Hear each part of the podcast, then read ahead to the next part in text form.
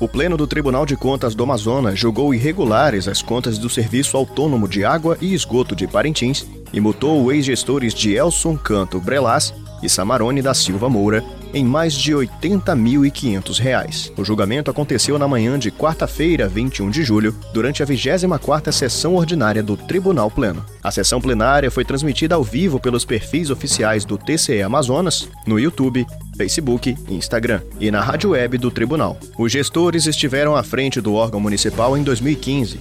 Dielson Brelas foi diretor entre os meses de janeiro e abril daquele ano, já Samarone Moura foi diretor de abril a dezembro.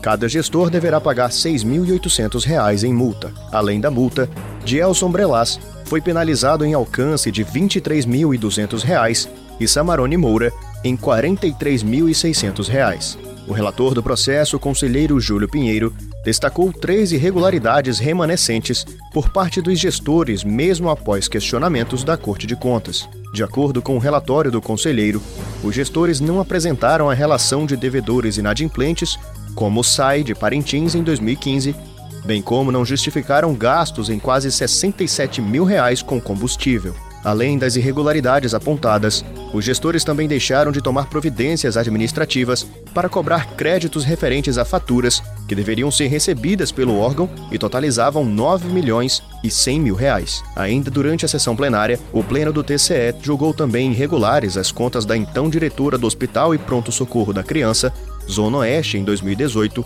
Júlia Fernanda Miranda Marques. A gestora foi multada em 15 mil reais. Segundo o relatório do auditor Luiz Henrique Mendes, após análise dos órgãos técnicos do TCE Amazonas, foram identificadas duas irregularidades passíveis de pena. A então gestora do hospital fracionou despesas e pagamentos de forma irregular por meio de processos indenizatórios e não apresentou nota explicativa ao balanço patrimonial, documento obrigatório à gestão. A gestora tem um prazo de 30 dias para realizar o pagamento da multa ou recorrer da decisão proferida pelo Pleno.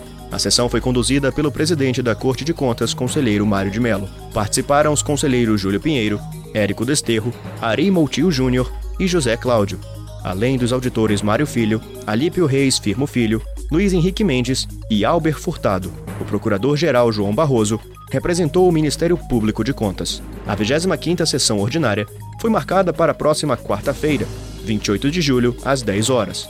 A sessão será transmitida ao vivo pelas redes sociais e pela rádio web do TCE Amazonas.